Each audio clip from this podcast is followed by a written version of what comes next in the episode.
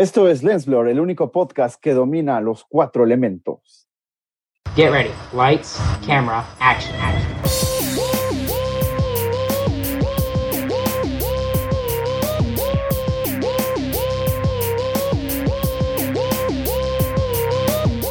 Esto es Lensblur. Los cuatro elementos, ¿de qué estás hablando, Raúl? Iba a decir, como el avatar. Sí, sí. Es que es- es- estabas pensando en el quinto elemento, Raúl. No, no, no, no, no, no, no, los cuatro elementos de... Es que acuérdense que ahí también los protagonistas son este, niños y jovencitos en Aang, eh, la leyenda de Ang.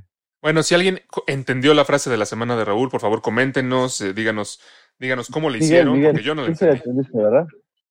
Yo la entendí perfectamente porque vivan los cuatro elementos, están tatuados en mi piel. Exacto. Bienvenidos a Lens Blur. Hoy tenemos un programa especial porque vamos a tener una invitada muy importante, pero vámonos con algunas noticias primero. Y ya eh, la, primera, eh, que estábamos platicando un poquito al respecto antes de empezar a grabar, es que los premios Oscar ya oficializaron que se retrasa la entrega de, de- de los Oscar 2021 hasta el 25 de abril en lugar de en febrero como es costumbre. Y, Sí, eh, y asimismo anunciaron que el periodo para que las películas sean consideradas a los premios se amplía hasta el 28 de febrero de 2021. Esto es obviamente pues respondiendo al hecho de que muchas películas y producciones fueron retrasadas. Entonces pues no, no Sí. habría mucho que premiar a lo mejor, ¿no? Sí, extendiendo Sí, o el- sea, el rango, ¿no? Muchas producciones, pues por lo mismo están paradas, ¿no? Este, o sea, no va a cambiar prácticamente nada. Eh, y sí, o sea, recordando, ¿no? Que suelen ser las fuertes a final de año, las que suelen nominar, ¿no? O sea, solamente se va a recorrer dos meses, pues no, no siento que vaya a cambiar en absolutamente nada. Es lo- es- exacto es lo que platicábamos. O sea, to- to- normalmente las películas que están nominadas y las que ganan siempre son las que salen en esos últimos como dos meses previos a, a la entrega de los Oscars. Pues sí. Realmente las que se estrenan en sí. verano, en primavera, nunca tienen como que mayor protagonismo. Pero Miguel nos comentaba algo importante, ¿no, Miguel? Y yo lo que decía es que eh, va a haber muchas películas que se estrenaban en verano o en otoño que se van a recorrer sus estrenos. Entonces, películas que se estrenaban este año pero que recorrieron su estreno a 2021 por las razones que ya conocemos, pues si no se extendiera este plazo quizás no podrían ser consideradas, eh, digamos, estrictamente. Entonces, este plazo ayuda a que todas estas películas que, que recorrieron sus estrenos puedan seguir siendo consideradas para estos premios. Yo lo que creo es Así que, es. es. que muchas, muchas películas de las que se estrenaran, por ejemplo, en verano, a lo mejor no iban a ser consideradas originalmente porque pues, nunca son, siempre son, como te digo, las, las más, las últimas, las que, las que salen a final de año. Entonces, esto, Sí. si, si a lo mejor esas películas ahora se estrenan en noviembre, diciembre, enero, eh, a- ahora a lo mejor sí van a tener una posibilidad de, de- de que la academia la- eh, las tome en cuenta, ¿no? O sea, estás diciendo que incluso es más justo para... O Esas grandes no, no debería de ser, pero por la tendencia que, tiene, que tienen los Óscares de premiar a las películas que salen ya muy cercanas a la entrega de los Óscares, eh, pienso que podrían tener más oportunidad otro tipo de producciones. Que también, Sí, como. co- Ah, perdón, Alex, este, como que se presta mucho, ¿no? Para que se den más tiempo de, de, de ver todas las producciones que sale, saldrán de aquí a los Óscares, eh, a diferencia de lo que ocurre normalmente, ¿no? Que pasa todo un año y a lo mejor no hay un estricto este, seguimiento, ¿no? De todas las producciones prácticamente y se suelen ir por esa tendencia, ¿no? De solo lo premiar lo último. solo, solo las que tienen frescas, ¿no? Sí. Y, y Sí. esto no es tanto porque la academia tome una tendencia y diga, bueno, nada más voy a considerar esta, sino más bien los estudios y los productores prefieren estrenar, o sea, saben, saben cuál Sí, es claro. su carta fuerte, saben qué película hicieron precisamente para competir por el premio, entonces dicen, bueno, no la voy a estrenar en marzo, la voy a estrenar en diciembre, ¿no? Sí, claro. también los es productores de tienen- parte de los estudios, definitivamente. Por supuesto, por supuesto. Y, y- y algo que también eh, anunció la academia es que un, un nuevo cambio a la, a la categoría de mejor película. Eh, ahora van a ser 10 No, no. nominados, eh, ni más ni menos, para, para esta categoría. Me pregunto si se van a haber estrenado 10 películas eh, en total de aquí a los Oscars 2021. No, Eh, Alex, 10 películas buenas. Eh, pero, pero bueno, recordemos que a partir de 2008, cuando, cuando fue famosamente omitida la película de El Caballero de la Noche, la, la academia amplió la categoría, amplió la categoría a 10 nominados y después de eso la volvió a bajar y dijo que podía ser entre 5 y 10, o sea que no era un número fijo. Y ahora el cambio que hacen es que es fijamente 10 nominados. No sé, no sé realmente si esto afecte en nada. Creo que pueden ser 10 nominados o 5. Realmente, em, pues eh, para, para, mí da igual, ¿sabes? O sea, el, el, hecho de que pongan a 10 para que parezca que tomaron en cuenta más películas no me, no me, eh, no me hace ninguna diferencia. Es verdad. Todas, es verdad. Las, todas las películas palomeras no podrán llegar a un acuerdo con los streamings para que no se vean afectadas y encuentren distribución ahí. Pues, Palomeras, o sea. Sí, o sea, las películas que no tienen fuerza, ¿no? O sea, como para, para poder ser consideradas, digo, a lo mejor y sí nunca se sabe, pero pues, o sea, las películas, no sé, cómicas o cosas así, este. Pues yo creo que algunas lo han los... hecho, pero, pero supongo que los sí. estudios, eh, supongo que los estudios no quieren apostarle tanto a eso porque no sé, no, no, no conozco bien cómo, cómo funciona el negocio del streaming, pero yo me imagino que sí, sí, las que, las que estén optando por esa opción sí están perdiendo dinero, ¿no? Porque son costos de producción muy altos y, y la parte de la taquilla debe ser eh, un ingreso bastante importante. Sí, eso sí. ¿Quién sabe, eh? ¿Quién sabe? Porque el, el, el modelo de streaming eh, entra dinero por otros lados, por, por publicidad, por suscripciones, entonces no sé si están perdiendo dinero. Por ahí dimos la nota de que Universal estrenó Trolls en su servicio de streaming y le fue muy bien, le, le, fue mejor de lo que esperaban que le fuera en taquilla. Entonces, sí. yo creo que, yo creo que más bien mucho. esta medida, yo creo que más bien esta medida es para ser más eh, taquilleros o más inclusivos con la taquilla, porque se hablaba mucho de que eh, muchas de las películas nominadas no son, eh, no son películas para todo público, ¿no? Son películas más pesadas, más profundas, hechas con más este detalle en, en vestuario, en, en guion, y quizá lo que la academia quiere, así como lo vimos cuando nominaron a Black Panther para mejor película, es incluir un poco más de películas taquilleras para todo público y que el público se interese más en los nominados. Que la gente se involucre más con la premiación, ¿no? A lo mejor, porque han perdido Exacto. rating en los últimos años. Exacto. Yo creo que a todos nos ha pasado, eh, o por lo menos a mí me ha pasado, que veo las nominadas y es como de, ah, pues una o dos me llamaron la atención, pero las otras son como, ah, no sé, no, no, no es una película que te llame la atención a primera vista a veces. Y pues quieren incluir películas más taquilleras de superhéroes o de cosas así para llamar más a la gente, ¿no? Y por eso ampliaron el número de nominados. Yo lo veo así. Sí, es muy posible. Digo, o sea, aquí la, la, la, la única cosa que yo es, o sea, que realmente no es que lo hayan ampliado, es que ya se podía de 5 a 10 y ahora nada más dijeron, es fijo 10. En fin, de esas cosas que, no sé, querían salir a anunciar algo y entonces encontraron algo que anunciar. También para mantenerse vigentes. Sí. Eh, y, y, hablando un poco de, las de estas películas que se han retrasado, etcétera, y de cuándo podrían abrir los cines mm. para, para, no afectar a todas estas, estas producciones, eh, habíamos hablado mucho en capítulos anteriores sobre que Tenet, la película eh, de Christopher Nolan, que estaba originalmente planeada para el 17 de julio, eh, mantenía y mantenía su fecha de estreno y estaban muy obstinados tanto el estudio como Christopher Nolan en, es, en estrenarla en la fecha original, pero esta, esta semana finalmente decidieron aplazarla, que no sé qué tan qué tanto peso tenga esta decisión porque la, la, aplazaron del 17 al 31 de julio, realmente no, no, no es como que la movieron mucho de fecha. Eh, Wonder Woman 1984 sí se atrasó un poco más hasta octubre de este año, pero. Octubre. Pero eh, creo que a lo mejor eh, están queriendo dar un poquito más de margen para poder abrir los cines con todos los protocolos de seguridad, eh, pero, pero siguen mucho con la idea de estrenar Tenet en el verano. Sí, quieren que sea el gran boom, ¿no? De, de, de, de verano y como tú dices, el gran regreso a los cines. Y sobre todo algo muy curioso es que eh, justamente tú dices, bueno, ¿qué son dos semanas, no? ¿Qué es lo único que están ganando? Bueno, como hemos visto cómo se mueven los casos del COVID, pues dos semanas puede ser un buen rango, ¿no? Para, para poder eh, entrar de diferentes semáforos, ¿no? Ya ven los rojos, el naranja.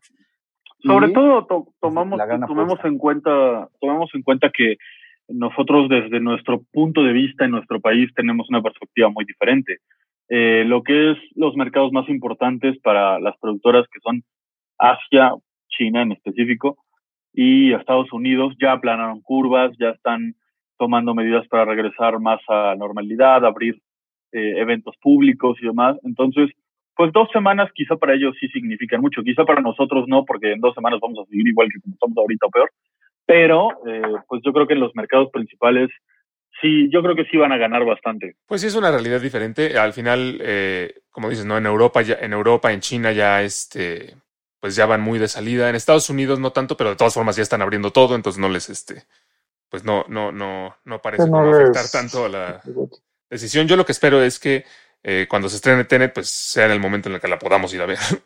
Eh, porque la- tengo muchas ganas de verla. Y la otra película, ¿no? Wonder Woman. Este, que sería para el 2 de octubre, ¿no? Sí, Este ya, ya la habían aplazado, ¿no? Pues. Eh, pero seguía en, en- en el verano y ahora ya, ya la pasaron hasta, hasta octubre. Y recordemos que Wonder Woman es de lo, de lo más decente que tiene DC últimamente, ¿no? Entonces es, supongo que una, No, apuesta, no. una apuesta fuerte. Alex, el Snyder Cut, yo creo que ya se hizo lo más esperado del año.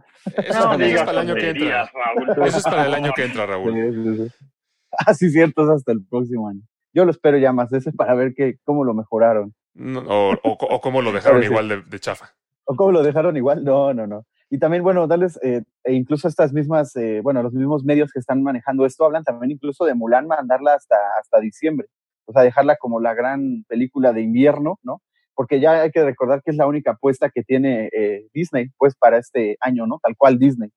No Disney ni Marvel. cual es raro, ¿no? de. Porque normalmente Disney es el que es dueño de todas las películas, pero. Así es, así es. eh, Sí, bueno, y- diciembre se perfila, ¿no? Para que se llenen los cines. pues sí. Eso sí. Sí, sí, sí. Y bueno, finalmente habíamos comentado también que se había cancelado por completo Comic Con de San Diego, esta conferencia de, de- de cómics que es la más importante, pero eh, nos, nos dieron una buena noticia la semana pasada, ¿no? Y es que decidieron sí hacerlo, pero de forma gratuita y en línea. Entonces, eh, del 22 al 26 de julio sí se va a realizar Comic Con, no presencial, de forma online, pero la ventaja es que ahora pues todo mundo va a tener acceso, ¿no? No, no solamente las personas Así que es. lograron conseguir un boleto e ir, sino que todo mundo va a tener acceso a las presentaciones de a lo mejor de trailers, de avances que, que seguramente habrán en la, en la, en la conferencia. Completamente gratis, ¿no? Habían dicho. Sí, pues ya todas las posibilidades que da estar en línea, ¿no? Acceder a este Sí, tipo sí, de sí. cosas. Pues, Sí, entonces va, va a estar interesante, vamos a poder ver, eh, ¿cómo se llama? Lo que, lo que presenten, que generalmente se presenta y luego pasan algunas semanas o meses antes de que el público en general lo pueda ver. Entonces, eso está interesante y está padre, ¿no? Eh, sí, gracias. Muchas gracias. Ah, Ojalá, bueno, varias sigan el ejemplo, pero ojalá sí sea la última. ¿O ustedes cómo les, creen que les guste más? ¿Así online o No, obviamente este tipo de eventos, lo, lo, lo, lo más cool, lo más padre es ir, ¿no? Quien pueda, quien tenga la posibilidad. Esta es una medida, eh, Claro. pues porque no se puede eh, eh, por las circunstancias actuales, pero no, no creo definitivamente que, que lo vayan a mantener así para, año- para años futuros. Vale, vale. El próximo año estaremos ahí, ya dijo Alex. Ojalá. Ojalá. La verdad. Sí, sí, sí.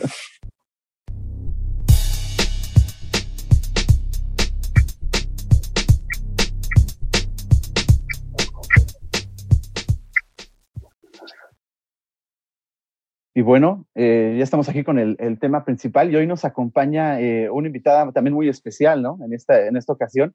Ella es Diana Elizabeth Torres, quien ha trabajado en, como actriz en producciones como Private Number, con Leslie Real Leeson, ¿no? El director, y Labor, una película también muy, muy, muy aclamada. Eh, y en el 2017, por cierto, ganó el premio de la Diosa de Plata por su papel principal en East Side Sushi, que ya nos hablará un poquitito más adelante. Diana, ¿cómo estás? Bienvenida a Lensblur. Muchísimas gracias, Raúl, por invitarme. Eh, hola, chicos, ¿cómo están?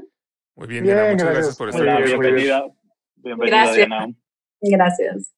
Es un gustazo Eh, tenerte eh, acá. Sí, sí, sí. No, hombre, Eres muchas gracias por invitarme. la primera invitada femenina en estar aquí. en. Así es. Así es. Me siento Sí, especial. Muchas gracias. Eh, bueno, y, y cuéntanos un poquitito, bueno, obviamente que para que el público también te, te, te, te conozca, ¿no? Y, o sepa la- nuestras intenciones de haberte invitado en el tema de hoy. Cuéntanos un poquito eh, sobre tus comienzos en el mundo del cine y sobre todo como actriz. Sí, pues eh, literal, el cine tocó mi puerta, así tal cual, eh, porque un día mi papá, que es ingeniero, que nada que ver, me dice, oye, me llamaron de una película, de algo, y luego les dije que eras actriz.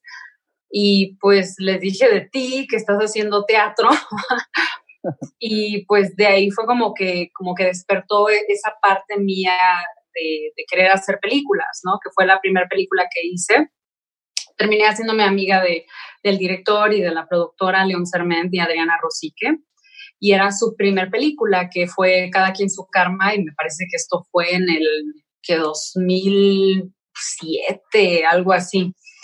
Eh, yo todavía no estudiaba actuación, pero pues al estar como envuelta en la producción y conocer a los actores, conocer el, ritmo de trabajo, la verdad es que me atrapó mucho. Siempre me ha gustado la actuación. Siempre he estado como en un grupo de teatro o haciendo algo creativo. Y pues fue como muy sincronístico, por así decirlo. Fue algo como que pasó y, y ya, ¿no? Una parte mía sí quería, pero a lo mejor como en México no hay una industria eh, tan especializada, ¿no? En, el, en, comparación con Estados Unidos, que es Nickelodeon y a los niños los meten al club de Disney desde tan chiquitos, como que los empiezan, les empiezan a, a promover sus habilidades a temprana edad, pues para mí era como un sueño guajiro, ¿no? Eh, de ahí, haz de cuenta que pues ese proyecto me llevó a Casa Azul, que fue donde estudié, y de Casa Azul me gradué y prácticamente me mudé a Estados Unidos. Y pues llevo ahorita que dos años que estoy yendo y viniendo haciendo proyectos aquí y allá. Y la verdad es que me siento muy bendecida. Perfecto. Oye, pues qué padre. Yo creo que muchísima gente eh, desearía, ¿no? Que el cine tocara a su puerta como, como, como te pasó a ti. podría decir que el cine ganó, pero se podría decir que tú tuviste suerte, pero la realidad es que el que ganó fue el cine. Ay, gracias. ¿eh? Fíjate que son de esas cosas que a veces como que uno pide, así literal, dices, pide y se os dará. Y, y yo decía, pues es que a mí me llama la atención esto y yo quisiera estudiar en pues en Londres, ¿no? Shakespeare, como que te, pero se me hacía muy difícil, decía, pues me gustaría que, que, viniera a mí o algo ahí como una señal a ver qué tal y, literal así pasó. Fue chistoso. Exactamente. Eh, y hablando un poquitito de, digamos, ya, ya, ya tu trabajo como actriz, ¿tú qué sientes que es lo que, que más te gusta de, de, de, trabajar justamente siendo una actriz? ¿Qué es lo que más puedes rescatar? Fíjate que a mí me gustan mucho las historias que son muy personales, que son muy, que te mueven, que, que te sacan, que, o sea, como que no, no sales igual del cine a como entraste, que hay un cambio en ti. Eh, el tipo de historias que lloras, eh, te, te, mueven los intestinos o dices, ¡Ah! le voy a hablar a mi mamá. O sea, esta, esta escena me recordó a mi mamá, le voy a, le voy a pedir perdón por tal cosa, o sea, como que te mueven, ¿no? Eso es lo que más me gusta. A veces pienso, tengo la teoría, ¿no? Mm. de que los artistas o los actores como que tienen esta onda de expresar eh, casi casi transgeneracionalmente, ¿no? Como que hay cosas o hay patrones que, se repiten y, y, es una manera como de transmutar ya la, pues eh, el, artista que tiene, que a veces ha sido reprimido, ¿no? Por generaciones. Eh, claro. Y una manera de comunicar. O sea, comunicar es liberar. Así lo veo. Exactamente. Es interesante eso que, eso que dices de transmutar, ¿no? O sea, lo vemos en, en la, mucho en la actuación, muy recurrente, eh, cómo va evolucionando, ¿no? O sea, encuentras patrones de gestos, a lo mejor de acciones, este, de personajes así que son interpretados.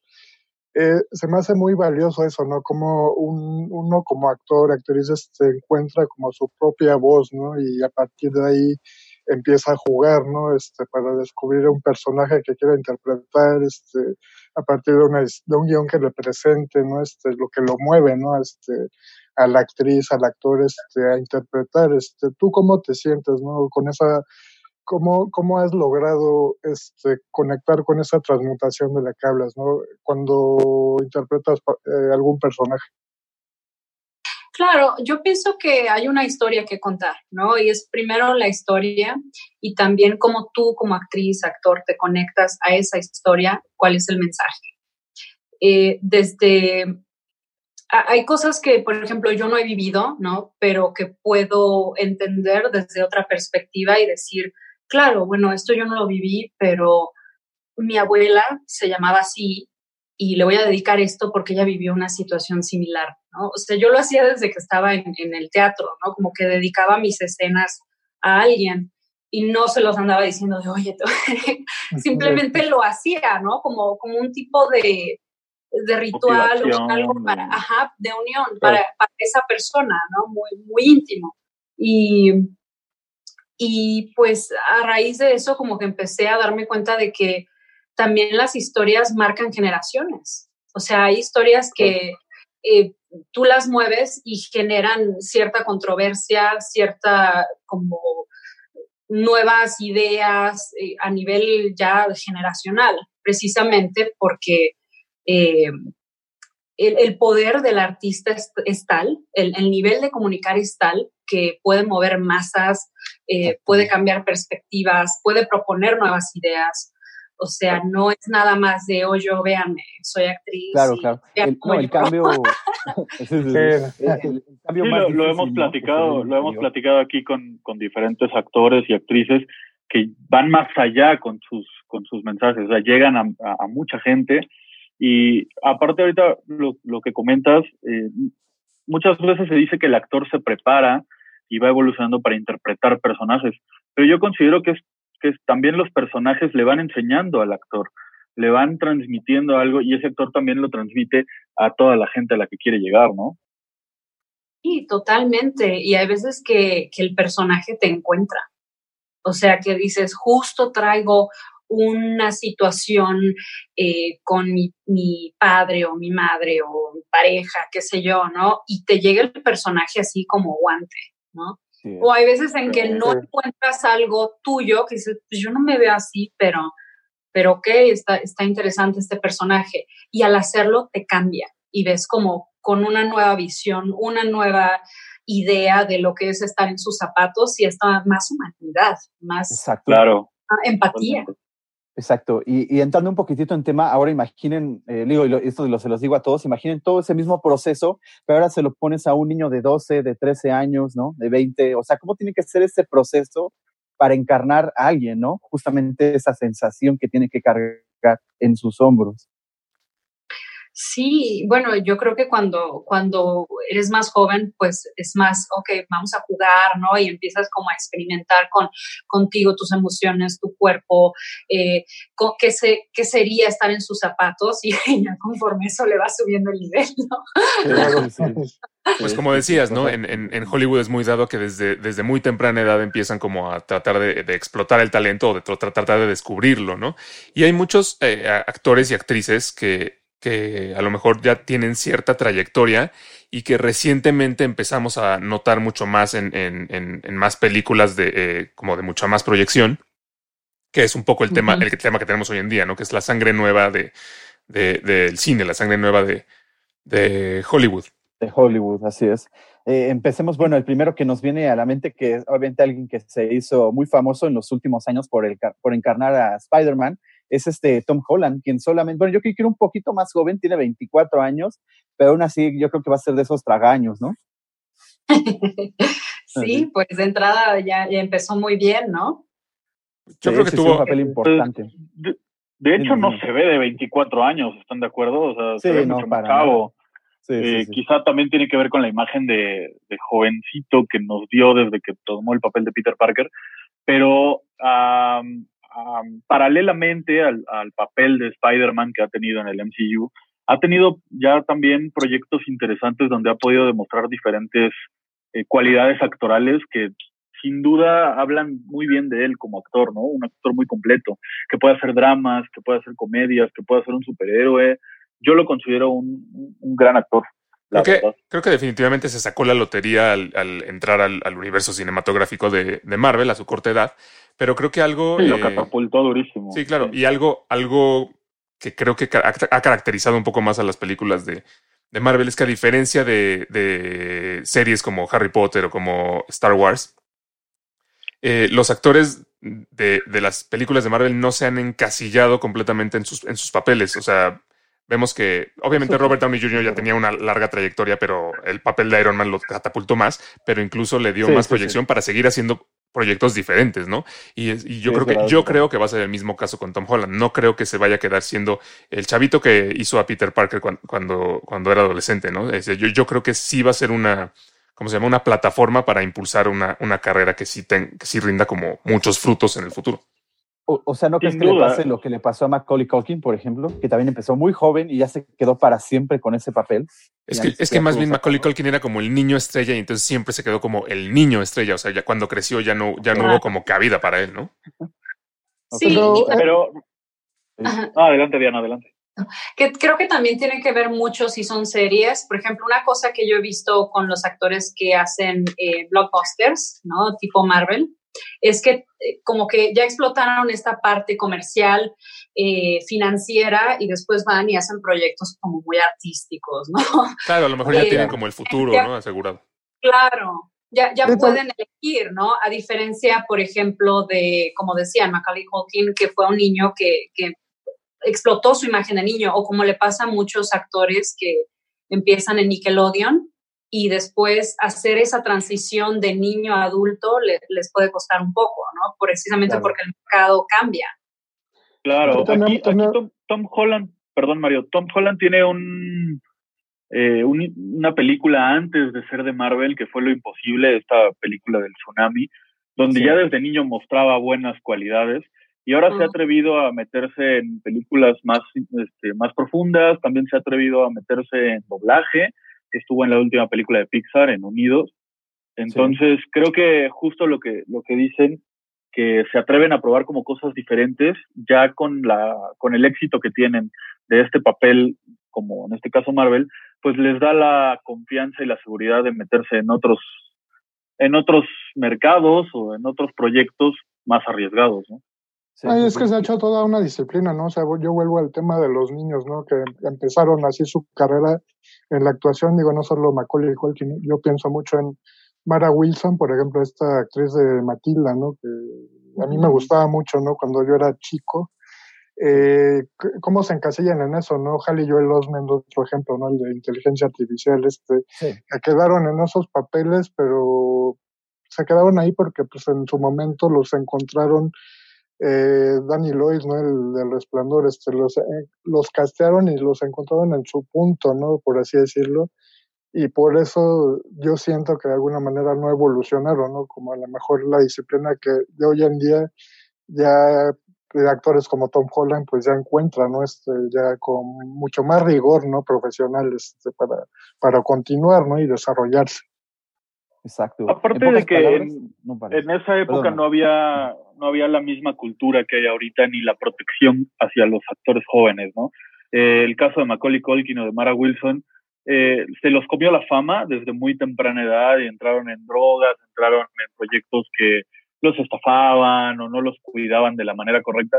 Y creo que ahorita ya se toma más en cuenta todo esto de eh, cuidar a los jóvenes, acoso, drogas, etcétera, para que tengan una, una carrera más, eh, más sana, ¿no? Digamos. ¿En serio? ¿Crees que pase eso? ¿O, ¿O tú qué sabes de eso, Diana, de esa protección? ¿Crees que hay más comunicación?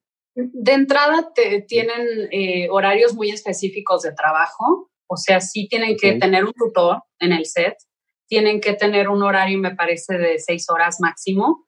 Eh, entonces, o sea, tienen como que muchísimas regulaciones, tienen otra persona en Ah. el set en, en caso de que cualquier abuso, cosa, eh, sea una persona a la que le puede decir, ¿no? Tienen que estar los padres en el set, por lo menos un padre o un tutor. Entonces, o sea, de alguna manera ya los tienen más cuidados, ¿no? No los, legalmente se supone que no los pueden sobreexplotar. Pero bueno, siempre hay este hoyos en la ley, ¿no? Donde eh, si la escena se extiende o lo que sea, pues lo, lo tienen que, que ver con el sindicato de actores, que allá es el Screen Actors Guild. Ok, mira.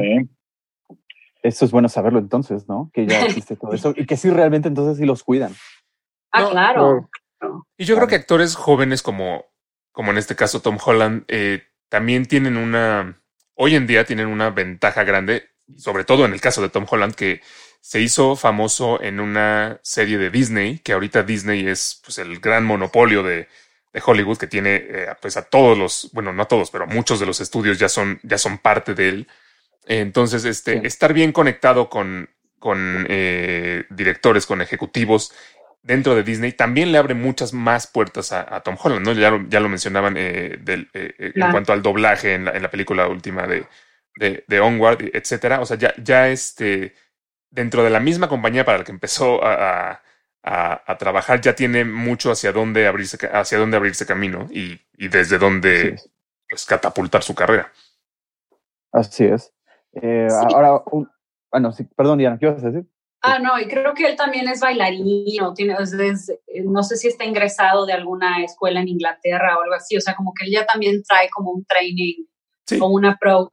Sí, al final ya, Eh, o sea, es gente que ya, ya tiene un- un- todo un background que a lo mejor no conocemos, ¿no? Que los- nosotros lo empezamos a, Ujú. a- a ver, a, a ver ahora y a reconocer, pero incluso como decía Miguel, ¿no? Ya tenía, eh, ya tenía otros papeles anteriormente. Yo hace poquito vi la de lo imposible y lo- cuando lo vi dije, ay, no manches, se me hace conocido. O sea, como que obviamente ni, ni tenía idea que salía ahí, ¿no? Hasta, hasta después que, que ya todos lo conocemos como Spider-Man. Es verdad, es verdad, es verdad. Eh, Mira, y a ver, ta- ¿y qué- ah, perdón.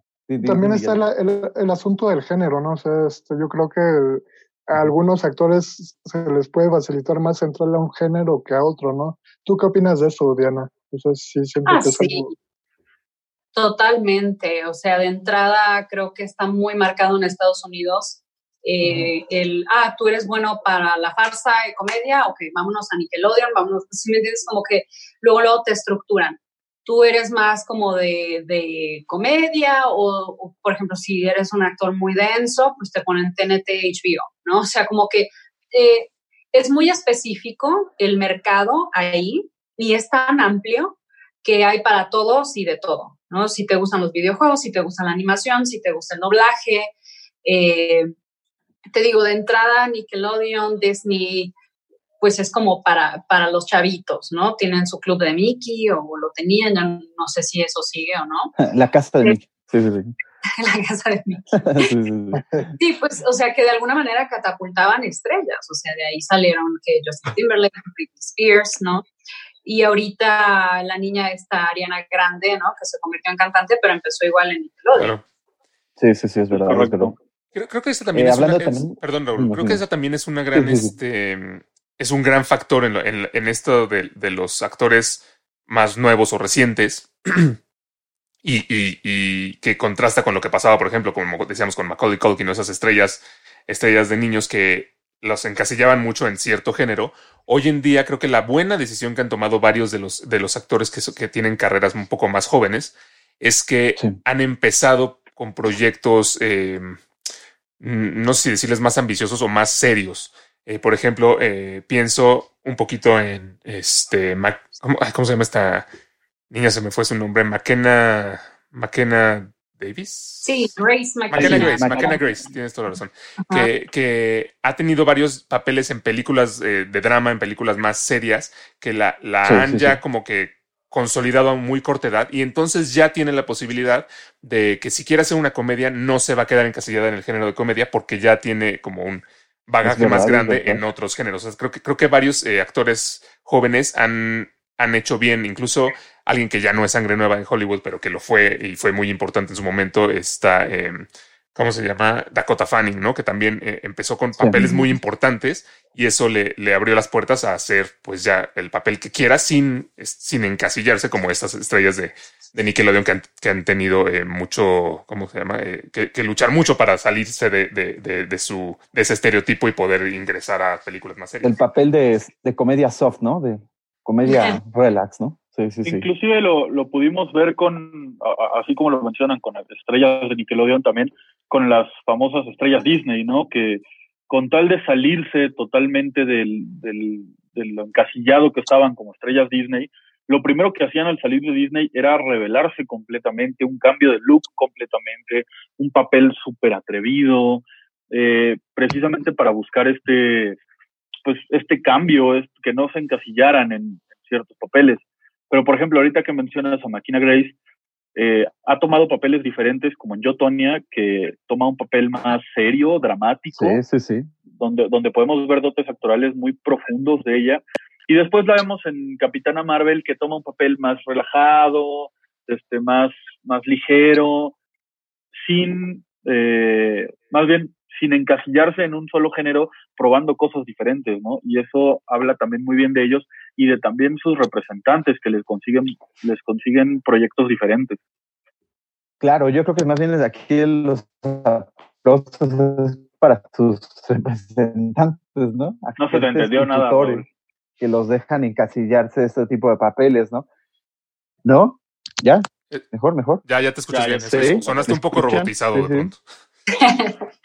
Ah, bueno. Ah, perdón, perdón. Yo, yo, sí, yo les dije que yo creo que aquí los aplausos, es, obviamente, no, se- no los encasillaron, no nos ayudaron a decir eso, ¿no? Que alguien dijera, oye, pero mi hija no puede estar en un drama, ¿no? Porque pobrecita, tal vez queda traumada, ¿no? ¿Cómo va a ser la hija de una mamá soltera o de una mamá que fue de una violación? ¿Sí me? Algo así como que ya también esos paradigmas no hay, de que desde temprano dicen, miren, pues hija, si es el mundo, ¿no? Y tú vas a vivir o vas a encarnar a una niña que pasó por esta cuestión del mundo, ¿no? Que es más negativa, pero eh, adelante, ¿no?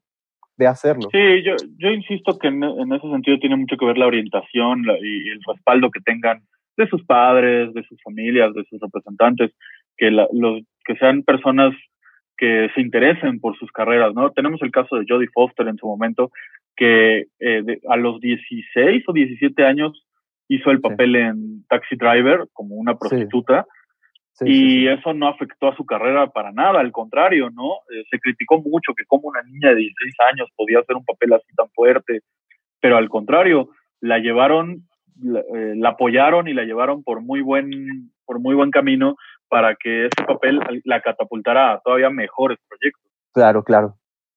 Yo creo que tiene mucho Claro. que ver, y tú nos sabrás, tú nos sabrás decir mejor, Diana, porque tú lo conoces ya de primera mano. eh, un- eh, tiene mucho que ver eh, la- las decisiones que tú como actriz o tu, represent- o tu representante o, o, como decía Miguel, a lo mejor quien te, quien te apoya, tu familia, te ayuden a tomar, porque yo creo que puede existir un momento en el que sea fácil decir, ok, si acepto esta serie de, de Nickelodeon, eh, me van a pagar muy bien, me voy a hacer famosa de manera eh, medianamente rápida, eh, puede ser una súper oportunidad. Por otro lado, si tomo, si escojo este papel un poco, un poco más serio, pero que no, no sabemos realmente qué, tanto éxito vaya a tener tal película, es, un, es un volado. Entonces yo creo que tiene mucho que ver la decisión que tú tomes en- cuando llega un momento como este, lo, lo que va a definir un poco hacia dónde se va a mover tu carrera, ¿no? Claro, o sea, son, son decisiones al final del día, ¿no? Y en el caso de, bueno, mío como actriz, pues tienes al manager, tienes al agente, tienes al publicista eh, y al representante legal, ¿no? Por si acaso. Por si acaso. Y, y en el caso de un niño, aparte de tener manager, agente, publicista, tiene a los padres, ¿no? Al final del día, los que van a decidir en, en el caso de un menor de edad son los padres. O sea, yo conozco a padres que dijeron, ay, me encantó este, este proyecto, pero mi hija lo quería hacer, pero yo dije que no porque estaba muy fuerte y no me parece que le va, o sea, le va a hacer daños y se pelean y todo, pero No, bueno. pero bueno, ellos son los que, los, los tutores, por así decirlo, entonces son los que tienen la última palabra. ¿no? Hay proyectos, por ejemplo, que yo he hecho, que mi agente no quería que yo hiciera, o hay proyectos que querían que hiciera, que yo dije, no, está, no, no me gusta, o sea, no, para nada, no, no va conmigo, no, no conecto, qué sé yo, ¿no? Entonces, eh, creo que también eh, los proyectos te van llegando y hay que, hay que saber discernir, ¿no? O sea, al final del día uno dice dónde me veo o hacia dónde voy.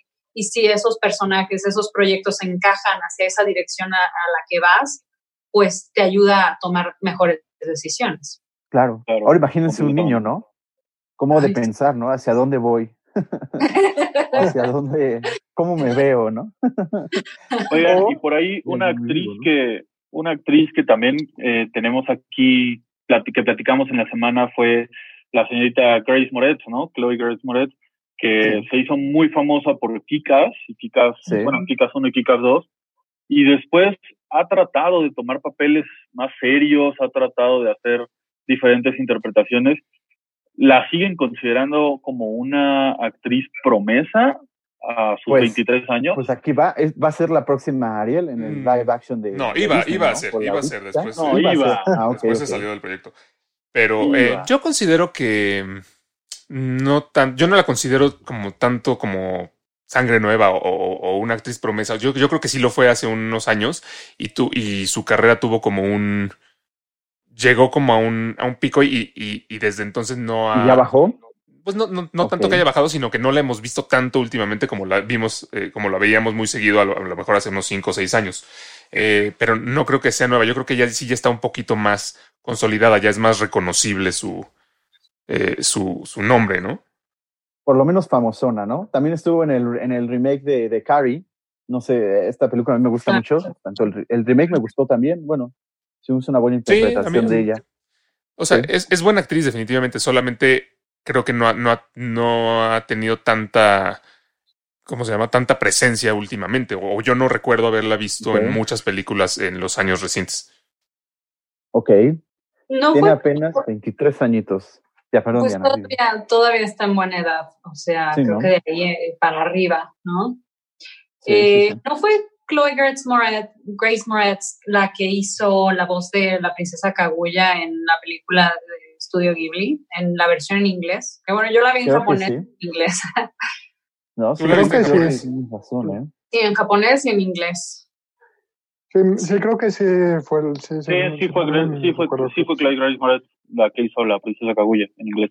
Pues ahí entra también un poco lo sí, que, que mencionábamos hace ratito, ¿no? A lo mejor hay hecho, muchas cosas que están haciendo los actores que no, que no, que no, que no vemos, que no se les da tanta proyección y, y, por eso a veces no estamos como tan al tanto de lo que ya han hecho o a lo mejor están haciendo en este momento y por eso pensamos a veces que algunos son, algunos son nuevos cuando realmente no. A mí, a mí me llama mucho la atención lo que nos dice Diana porque es muy cierto, lo mencioné ahorita con Tom Holland, que puede ser que no los veamos en pantalla pre, eh, presencialmente, digamos, pero no quiere decir sí, cara, que no estén ¿no? haciendo Uh -huh. cosas. Sí, eh, claro. Muchas veces están, se meten en el mundo del, del doblaje, de hacer actuaciones a, para películas animadas, para prestar su voz a este tipo de proyectos. Y me parece que Grace Moretz no es la única película animada que ha hecho. Creo que ha prestado su voz para dos o tres, si no me equivoco.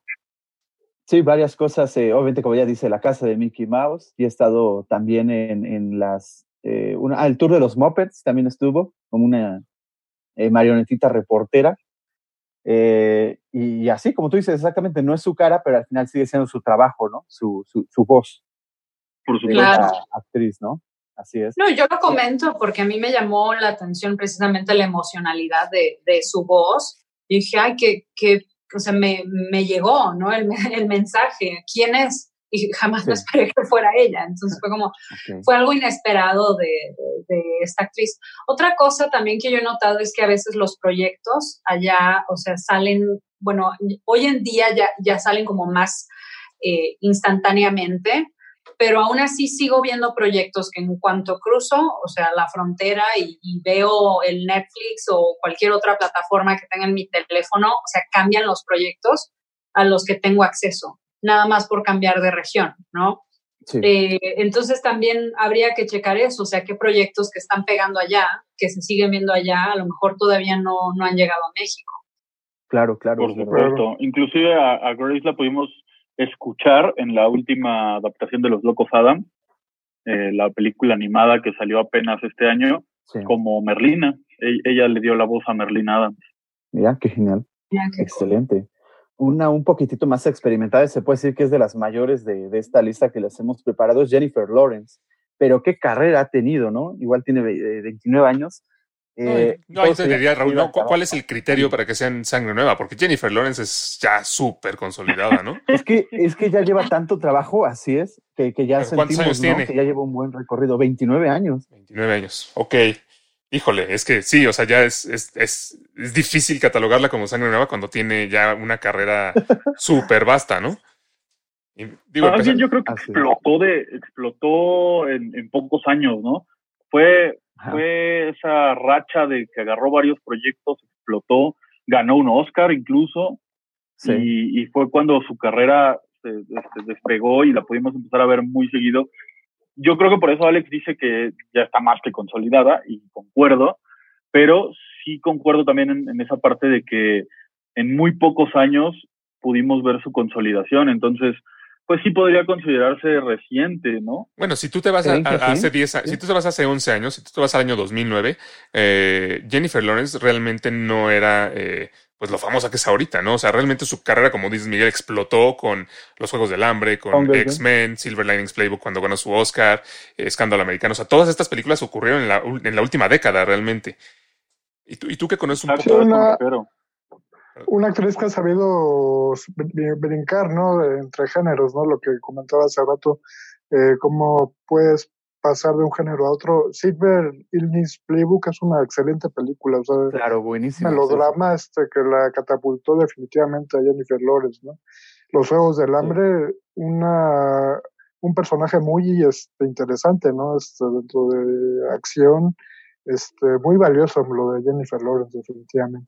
Y como, Sí, sí, eh, como Jennifer Lawrence, hay, hay- yo siento que hay muchos actores y actrices que tienen este estos momentos en su carrera en lo que se, en lo que se las los vemos de repente en todos lados, ¿no? Pues me viene a la mente también Benedict Cumberbatch, que de repente, que nadie creo que no sabía de él y de repente estaba en todas partes.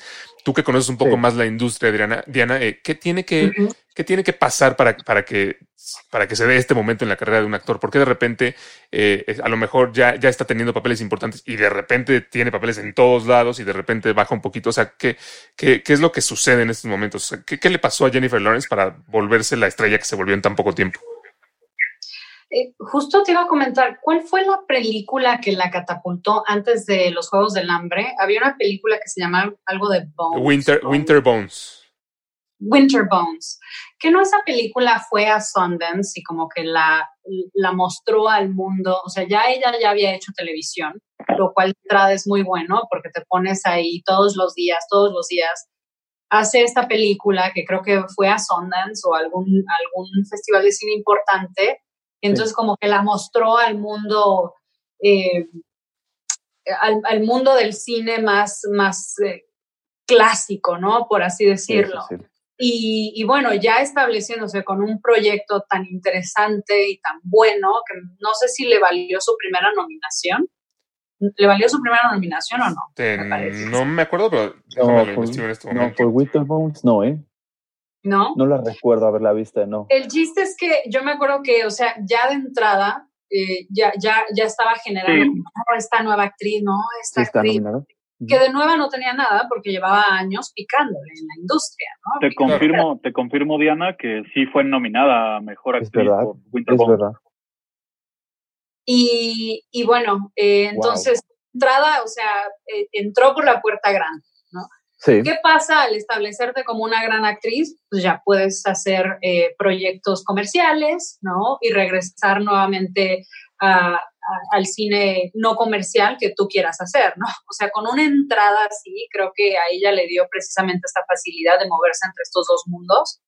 Y bueno, ya si, eh, si te casas o tienes hijos o, o te quieres dar un break, pues ya fue como cosa de ella, ¿no? Yo, yo tengo entendido que sigue trabajando y está haciendo proyectos eh, también muy interesantes, a lo mejor de los que no escuchamos, ¿no? Pero, Ahora pero sí que como dices, como dices, eh, al principio se, se pica mucha piedra, ¿no? Creo que creo que todo actriz y toda actriz y todo actor pasa por ello.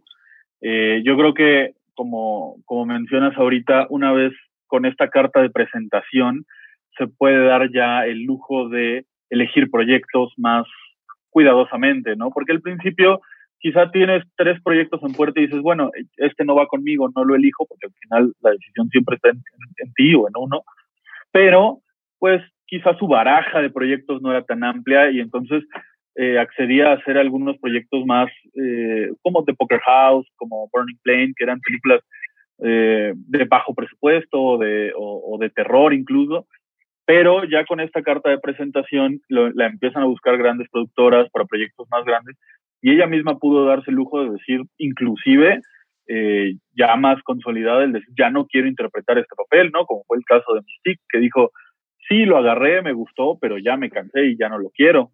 Y tuvieron Sí, sí, que sí. deshacerse del personaje. ¿Y qué forma a de ese, deshacerse? A ese nivel llegó, ¿no? La verdad, ¿eh? ah, pues toma chango tu banana, ¿no? Sí. Qué horror. Oigan, hay otra actriz, que, perdón, Raúl, este, una actriz que se me hace muy interesante porque su- el cómo entró fue con un proyecto maduro, ¿no? o sea, eh, esta película de la bruja, ¿no? De este Robert Eggers, el que dirigió el, esta última del Faro, ¿no? Este, Anya Taylor Joy, ¿no? Este, se me hace que es de esos casos raros, ¿no? De una actriz que entra con un proyecto. Como mucho más maduro, ¿no? En cuanto a historia, en cuanto a todo, ¿no? Prácticamente, este, no hay muchos casos así. Y el de Anya Taylor Joy se me hace muy interesante. Sí, sí, y consolidó todo con Split, ¿no? Que fue la que todos la conocimos por fin, ¿no? Este proyecto de Night claro. ¿no? Sí. ¿De, ¿De, quién, perdón? De Split de Ed Night Shyamalan, sí, sí. Ah, oh, ok, got it. Sí, sí, sí. Eh, es una actoraza, ¿no? Por lo menos lo que hemos visto, en tanto como también en La Bruja, ¿no? Eh, esa, esa forma de, de intercambiar el, el, drama, ¿no? Por el, la angustia, el dolor. Hay muchas ocasiones que ves algún actor o alguna actriz en diferentes papeles, pero sientes que es el mismo papel, ¿no? Como que tienen su, su, su, estilo demasiado marcado, como por ejemplo Jim Carrey, ¿no? Que hace muchos papeles, pero al mismo tiempo siempre es como el, el personaje gracioso con sus gestos, etcétera, ¿no? Y en el caso de Anna Taylor Joy, como dices, eh, Raúl, eh, creo que algo, eh, una característica que tiene es que la la puedes, eh, ¿cómo se dice? Le, le, crees lo que estás viendo, o sea, la, la ves en un papel y luego la, puedes ver una película de ella y ver, y ver otra distinta después y, y sí. se, te, se, te, olvida el otro papel, o sea, le, le, crees el papel que está interpretando en ese momento. Así es. Una actriz muy versátil y también ha hecho, ha hecho doblaje, estuvo en la película de Playmobil, pero concuerdo con que, pues, Fragmentado fue la película que, donde pudimos ver, la pudimos ver mayor tiempo en pantalla hasta ese momento y, y donde donde pudimos, se pudo catapultar, perdón. Y después hizo, eh, bueno, grabó Nuevos Mutantes, que no se ha estrenado y quizás para cuando se Es verdad, ya está ahí. Sí, sí, sí. Pero algún día, algún día se estrenará. esa película solo por ella, o sea, de verdad que si la película no era atractiva por la razón que sea, el ver a Anya Taylor-Joy interpretando a un, pues, héroe, superhéroe o personaje con sí, superpoderes, sí, sí la verdad es que sí me llamaba mucho la atención porque también tenía un toque eh, de terror, un toque profundo, ¿no? Oscuro. Entonces, creo que le quedaba muy bien el papel y pues sigo esperando ver esa película. Sí. No, y, y, ustedes no, bueno, no sé si ya hayan visto, pero también está en esta super mega serie, ya se las recomendaré, Peaky Blinders, donde también este, es una interpretación increíblemente melodramática. Entonces también ahí está demostrando. Que también esto me recuerda, Diana, que eh, así como también eh, tenemos la pantalla grande, también está la pantalla chica donde eh, grandes cosas se hacen, ¿no? O sea que ahorita los, a los actores no les cuesta nada el irse de la pantalla grande a la pantalla chica, ¿no? No es como un insulto ah, ah. o algo así, ¿no? Claro, antes era como que muy estigmatizado y ahorita me sí. parece que a raíz de todas estas compañías de streaming, ¿no? Que están dando muchísima eh, visibilidad y aparte con historias donde creativamente tienes más el, el poder, ¿no? A claro. diferencia de un estudio, pues eh, es como un lugar para, para, jugar para el actor donde se le permiten hacer muchas cosas, ¿no?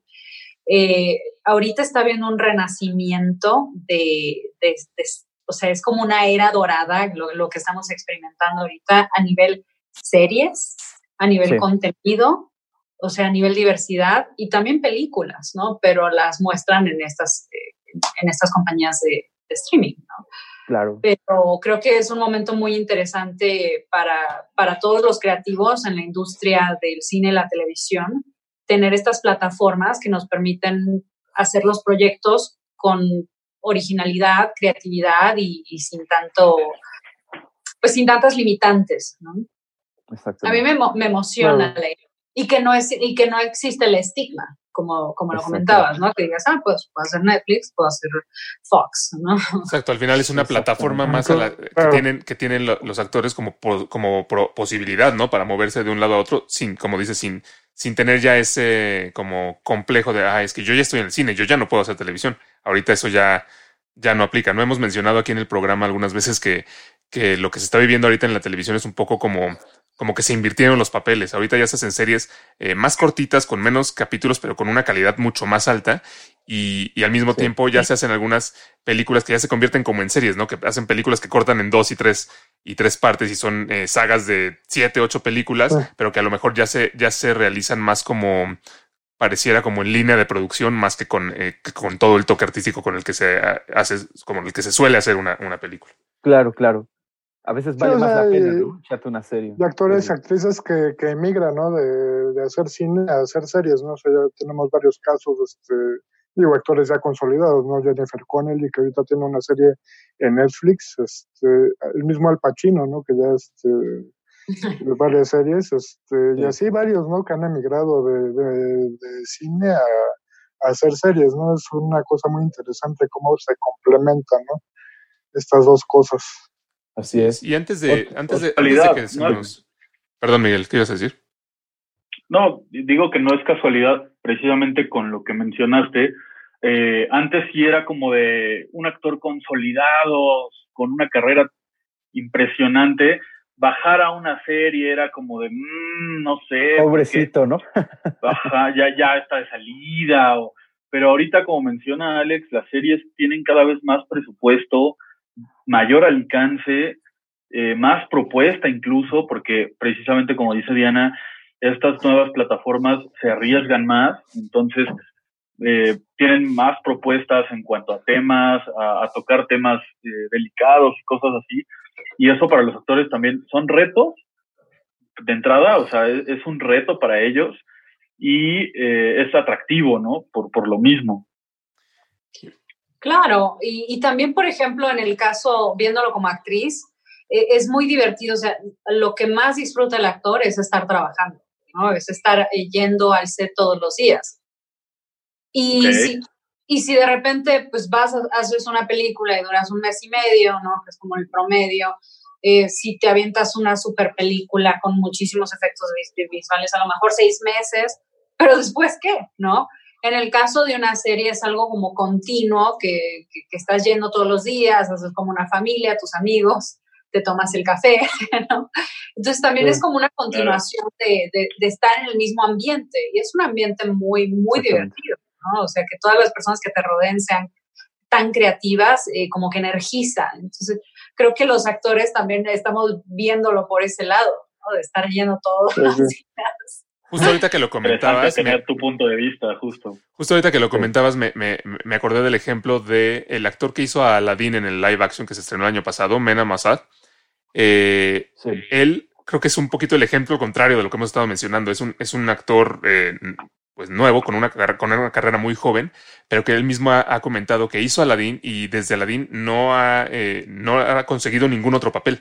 Eh, ha seguido yendo a, a castings y no ha logrado eh, como ese catapultar su carrera, ¿no? Entonces eh, existen como también eh, como la- las dos partes, ¿no? Ex- existe el ejemplo de quienes tienen una carrera joven que ya ha dado muchos frutos y quienes, por más que ya estén en el ojo público y ya, ya, eh, ya sean eh, gente conocida, siguen teniendo que picar piedra, ¿no? Como tú decías. Pero antes de, de- de- de desviarnos ya demasiado del tema, eh, para, justo para cerrar, me gustaría que cada quien dijera, eh, mencionara a, un actor o actriz que de los que están empezando a brillar ahorita que crean que van a tener la, la carrera más, más fructífera. Eh, ¿Te parece si empezamos contigo, Diana? Sí, me encanta, a mí me encanta. eh, desde hace muchos años he seguido su carrera. Me parece que lo estoy pronunciando bien. Saoirse Ronan, Claro. la actriz de Mujercitas. Desde que la vimos en Lovely Bones, eh, que no sé cómo se llamó aquí en México. eh, Desde, que no- desde mi cielo. Desde mi cielo, ok. Eh, Desde que la vimos en, en Desde mi cielo, o sea, me pareció que es, es una actriz maravillosa, con un rango emocional muy fuerte. Me, me parece que, eh, o sea, como que ella está abierta a explorar. Luego la vimos en Lady Bird, ¿no? Que, Sí. que, también, que también, no sé, hace un personaje muy diferente. Me fascinó en esa película. Y bueno, ¿qué es, qué es lo más reciente que he hecho ahorita? Me parece Mujercitas. ¿y? Mujercitas y bueno, su- eh, si, no me, si no me acuerdo mal, ganó el Oscar, ¿no? Por Brooklyn. Sí, así es. Brooklyn, ya, también. En una Entonces- película que compitió para el Oscar, que fue El Gran Hotel Budapest hace unos años. Claro. Ella me parece del tipo de actrices, o sea, de, que, que fue muy bien guiada desde temprana edad, que eligió proyectos más por su calidad, ¿no? Que, que a nivel comercial y ahorita está dando frutos. Y Lo que mencionábamos, ¿no? Decisiones. el Ujú, El comienzo de su carrera, o sea, bueno, ni tan comienzo, pero como a un nuevo nivel. Yo me parece que es como una heroína clásica, actriz eh, clásicamente entrenada, entonces eh, pues le deseo mucha suerte y vamos a ver qué más, qué más nos muestra en el futuro.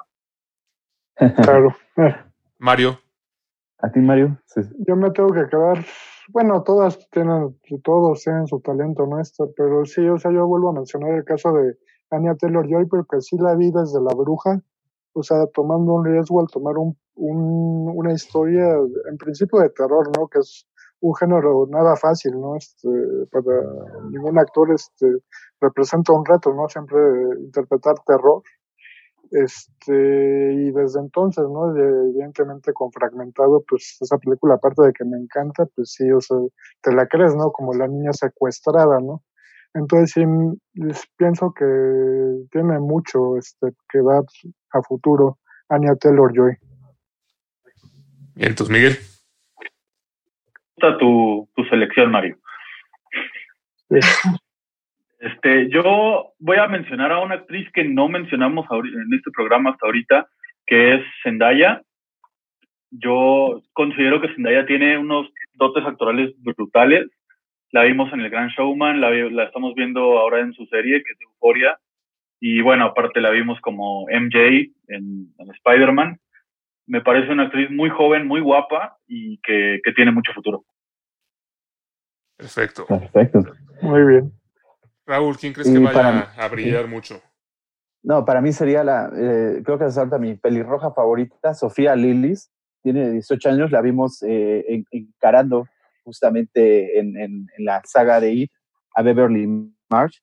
Eh, ella además tiene una serie eh, justamente en, en- en- en Netflix, I'm Not Okay With This, que está pegando eh, con todo. Es una actriz, se me hace que igual, es, es compleja, la vimos también en, en Gretel y Hansel, o sea, es una actriz que puede eh, encarar este clase de terror o esta angustia, esta seriedad que se le puede dar, o incluso para hacer una especie de, de sitcom juvenil, ¿no? Como lo tenemos en su serie. Yo creo que tiene ella muchísimo futuro y pues es súper joven, apenas tiene 18 años. Perfecto. Yo haya creo, mencionado a la joven Meryl Streep. Ándale. Yo creo que alguien que va a tener una carrera muy eh, exitosa es Elle Fanning. Eh, al eh, hace ratito mencionábamos a su hermana Dakota Fanning, que tuvo eh, muy buenos papeles cuando era, cuando era niña, pero hubo u- eh, un momento en su carrera en el que ya a lo mejor no, no fue tan buscada. Y, y a la par, Elle Fanning empezaba a tener papeles eh, pequeños en diferentes películas. Eh, Sí. la, la hemos visto en Babel, en, en Benjamin Button, en Super 8. Y hoy en día eh, creo que Elle Fanning está consolidándose mucho mejor de lo que, de lo que, de lo que se pudo consolidar Dakota Fanning y la están buscando para muchos proyectos. Yo creo que ha, tam- ha también tomado eh, muy buenas decisiones y yo creo que ella va a ser de las, de las que va a brillar muchísimo. También en. Maléfica, si, no- eh, si no me equivoco, ¿no? Sí, sí. Así Sí. es. Exactamente.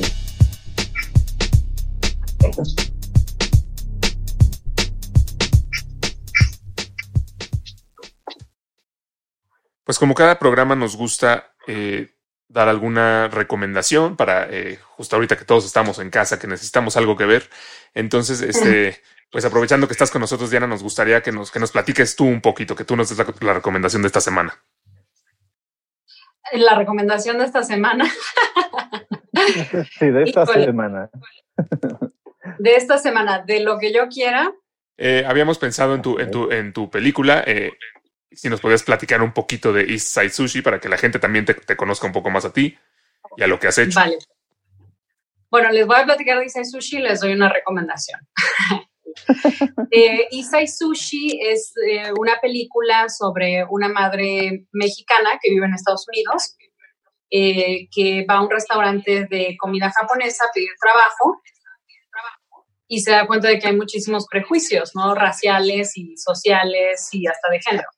Entonces, eh, pues lo bonito de esta película es que te enseña un poco cómo, se, cómo es trabajar en Estados Unidos, cómo se vive en Estados Unidos, incluso muchas cosas que ahorita están pasando ¿no? a nivel racial y prejuicios que están engranados ahí en, en, en la psique, en la mente de las personas, de los cuales ni siquiera nos damos cuenta. ¿no? Eh, yo les recomiendo que la vean porque es una película que me parece muy humana y que representa fielmente el trabajo de muchísimos latinos en Estados Unidos. Así que vayan a verla. Isai Sushi en México se llama Sushi a la Mexicana. Está disponible en Netflix.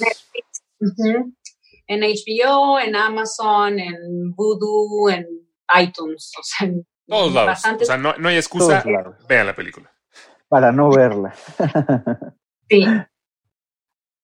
Y bueno, una recomendación que yo les quiero hacer, que es mi película así favorita, que me encanta, no sé por qué me fascina, es una película japon eh, perdón, coreana que se llama Jiburo.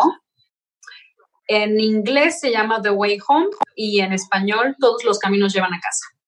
Es sobre, ah, es sobre una abuela ¿no? que vive en una zona rural y la visita eh, su nieto, que es un niño malcriado de la ciudad y como este choque social y cultural y generacional. Muy, muy divertida y, y hasta un poquito triste. Esa, esa, película, recuerdo que la vi en el cine, se me gustó mucho. sí, yo, me encantó a mí esa peli. Pues ya tienen dos películas que ver de tarea para esta semana. Eh, muchísimas gracias, Diana, por habernos acompañado. Estuvo padrísima la plática. Eh, gracias. Qué bueno muchas gracias. Qué bueno que te tuvimos aquí en el programa. No se olviden de eh, seguirnos en nuestras redes, en Facebook, arroba Blurry Lenses, y en Instagram, lensblur-cine, y comentarnos de qué temas que, quisieran que, que, platiquemos en episodios futuros. Suscríbanse al podcast, obviamente, para que no se pierdan ningún capítulo. Perfecto. Muchísimas gracias también por la invitación. Un saludo a todos y espero que conocerlos pronto en persona. Sí, claro, sería buenísimo. Sí, claro. Ojalá que, sí. Gracias a ti, por, por, por, estar aquí con nosotros. Es tu casa, dentro de tu casa. Sí, muchas gracias por estar con nosotros. Muchos saludos y claro, esperemos conocernos pronto. Igual, Diana. Y mucho éxito, Diana. A seguir adelante. Gracias.